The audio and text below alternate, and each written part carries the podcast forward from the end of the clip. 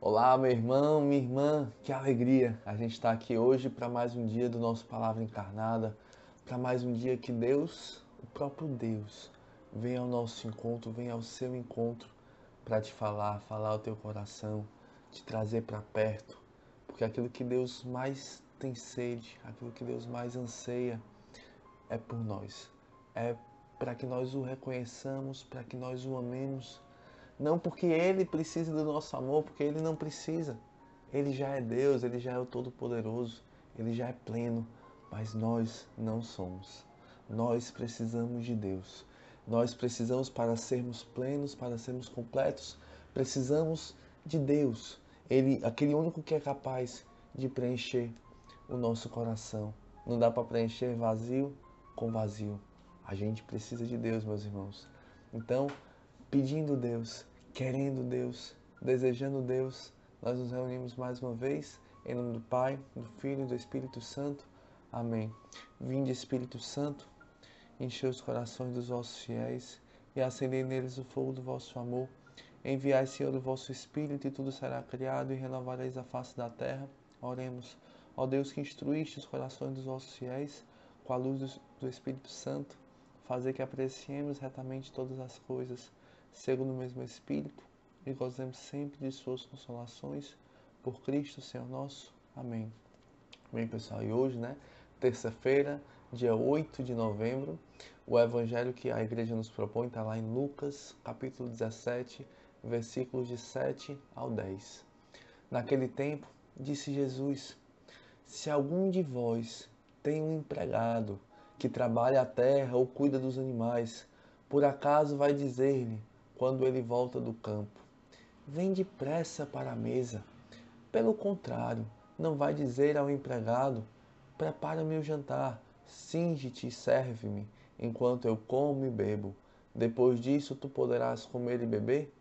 Será que vai agradecer ao empregado porque fez o que lhe havia mandado? Assim também vós, quando tiverdes feito tudo o que vos mandaram, dizei: Somos servos inúteis. Fizemos o que devíamos fazer. Meus irmãos, essas são para nós palavras da nossa salvação. Glória a vós, Senhor. Bem, pessoal, aqui nós temos né, a, uma parábola de Jesus muito conhecida, chamada parábola do servo inútil. Né? E na verdade, assim, a, talvez até uma tradução mais correta, né, não seria nem servo, nem empregado, seria a palavra escravo como nós bebemos ali da espiritualidade de São Luís, né, pelo tratado da consagração à Nossa Senhora, somos escravos de Deus. Né? Deus, ele não nos deve nada, não nos deve salário. Deus, nós devemos tudo a Ele. Nossa vida está nas mãos de Deus. Mas o grande desafio, né, que que esta caminhada com Deus nos propõe, né, é transformar essa escravidão que ela é natural. A nossa vida é de Deus, quer você queira, quer não no momento que Deus tirasse a mão dele, que ele não vai fazer isso, tirasse a graça dele, a gente morreria, a gente nem existiria mais. Então nós somos, quer queiramos ou não, todos de Deus. Nós somos de Deus, nós nascemos para Deus, nós existimos para Deus. Nossa vida está direcionada, está voltada para Deus, porque nós nascemos para isso, nós viemos de Deus, nós somos criaturas de Deus, somos filhos de Deus. Então, nós existimos para Deus. Essa é a nossa, digamos assim, o nosso ser, a nossa razão. Mas o grande desafio da nossa caminhada cristã é transformar esta escravidão natural, né, própria do nosso ser, em uma escravidão voluntária. Eu escolho ser escravo de Deus. Eu quero ser todo de Deus. Eu quero que a minha vida esteja nas mãos de Deus. Eu não vou lutar contra isso, mas eu vou abraçar isto com toda a força da minha vida, porque é isto que me completa, é isto que me sacia, é isto que alegra o meu coração, porque eu nasci para ser de Deus. Eu fui criado para Deus, como disse Santo Agostinho. Nosso coração, fomos criados para Deus e o nosso coração vive inquieto enquanto não descansa em Deus, enquanto não coloca em Deus o seu lugar de descanso, o seu lugar de repouso. Então, é muito forte a gente pensar nessa passagem, primeiramente a partir disso. Nós somos estes escravos de Deus, né? Então, a partir disso, a gente vai ver essa passagem sobre duas, duas óticas, né? duas, duas formas de ver. Primeiro, na nossa relação com Deus. E a primeira coisa que, que vem ao coração quando a gente olha essa passagem à luz da nossa relação com Deus, que é o mais claro, né? É a gente firmar muito, muito, muito, muito, muito firme, firmar muito firme no nosso coração que Deus não nos deve nada. Nós devemos tudo a Deus. É como aquela passagem lá do, do aquela parábola do do, do devedor, né, que devia uma grande quantia de dinheiro para o patrão, e o patrão chama ali, vai cobrar, e ele diz, não, pelo amor de Deus, me dá um prazo que eu vou te pagar. E o patrão perdoa aquela dívida imensa dele, e depois ele não faz a mesma coisa com o seu colega ali do lado. Então, nós somos devedores de uma dívida impagável de Deus. Deus nos deu tudo. Deus nos deu a nossa vida, Deus nos deu todos os dons, todas as graças que nós temos. Deus nos deu tudo e continua a nos dar. E continua a sustentar a nossa existência, continua a sustentar a nossa vida, continua a derramar suas graças, suas bênçãos, continua a ter um plano de amor para você. Então Deus nos deu tudo já. Tudo, tudo, tudo. Deus ele não nos pede nada que ele já não tenha nos dado. Então às vezes a gente fica como que numa luta, achando que Deus está nos pedindo muito, achando que Deus está nos exigindo muito, mas meu irmão, Deus ele não precisa da gente. Se Deus ele está nos pedindo algo, é porque nós precisamos fazer isto, viver isto, para sermos felizes, para sermos santos, para sermos salvos. E a gente fica achando que Deus está querendo alguma coisa da gente, como se Deus precisasse da gente, mas não é. Deus não precisa nada nosso. Nós devemos tudo a Deus e, e isso tem que gerar no nosso coração um sentimento profundo de gratidão. A gratidão é fruto de uma pobreza sincera e autêntica de coração.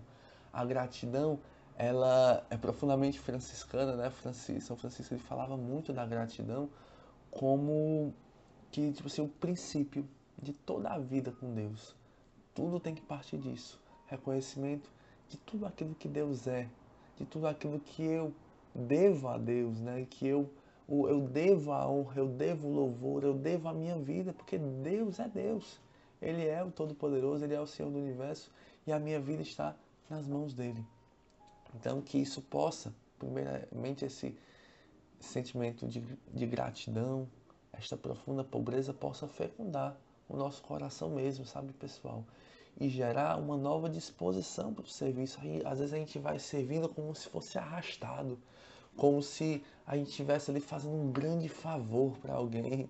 E não é, meus irmãos. É o nosso dever como servos, como escravos, como trabalhadores da messe de Deus. É o nosso dever.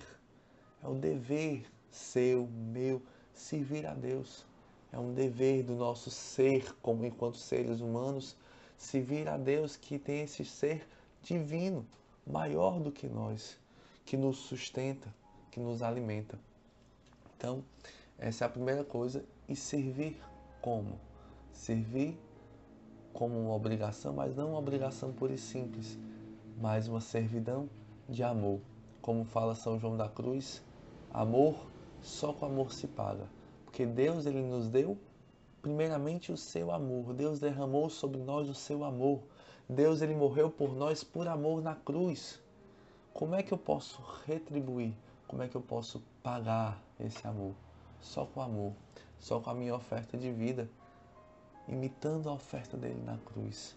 Só assim, meus irmãos, né?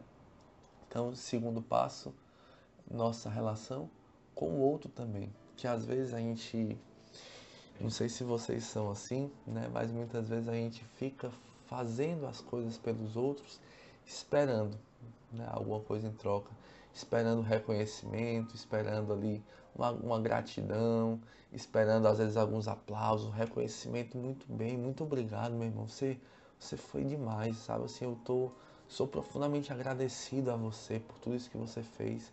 Às vezes nos nossos relacionamentos de amizade, nos nossos relacionamentos conjugais, né? namorados, noivos, casados, né? até de pais e filhos, de filhos e pais.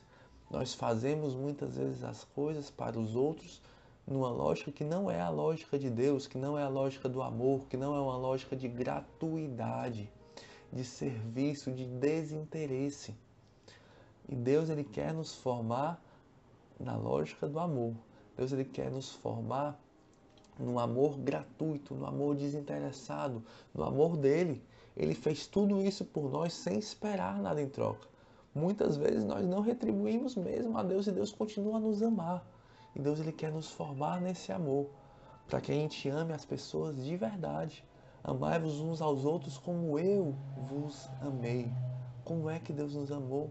De uma forma gratuita, de uma forma incondicional, sem esperar nada em troca, sem, sabe, gerar a expectativa de que, que aquele outro ele vai eu amo porque eu sei que um dia ele vai se converter. Eu amo porque eu sei que um dia ele vai, ele vai reconhecer tudo que eu estou fazendo por ele. Não, não, não. Ame apenas. Ame apenas.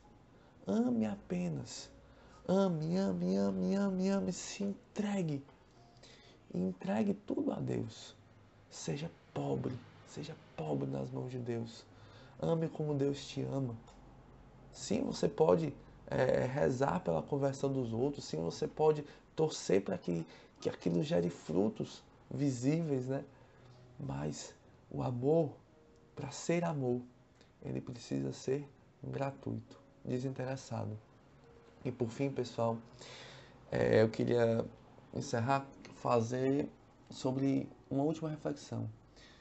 Fazer as coisas pela regra ou fazer por amor? Eu faço só porque é a minha obrigação ou eu faço por amor. A obrigação não é uma coisa ruim, mas a obrigação ela é ali o, o básico. Mas o amor, ele ultrapassa a regra. É sempre, a gente cristão, é sempre da regra para mais, da regra para mais, da regra para cima, nunca para baixo. O amor, ele nos ensina a ir além da minha obrigação. Como é que Jesus fala? Se você precisa dar uma, se alguém te chama para andar uma légua, caminha com ele duas, né? Assim, se alguém te pede uma coisa, dá mais. Se alguém te pede tua túnica, dá também um manto.